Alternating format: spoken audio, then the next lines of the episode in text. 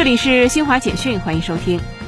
今年一至四月，全国实际使用外资金额四千七百八十六点一亿元人民币，同比增长百分之二十点五。新增合同外资一亿美元以上大项目一百八十五个，相当于平均每天有一点五个外资大项目落地。记者从十二号举行的北京市新型冠状病毒肺炎疫情防控工作新闻发布会上获悉，五月十一号十五点至十二号十五点，北京新增本土新冠肺炎病毒感染者三十六例，其中普通型四例，轻型二十八例，无症状感染者四例。新增感染者中，管控人员三十二例，社区筛查四例。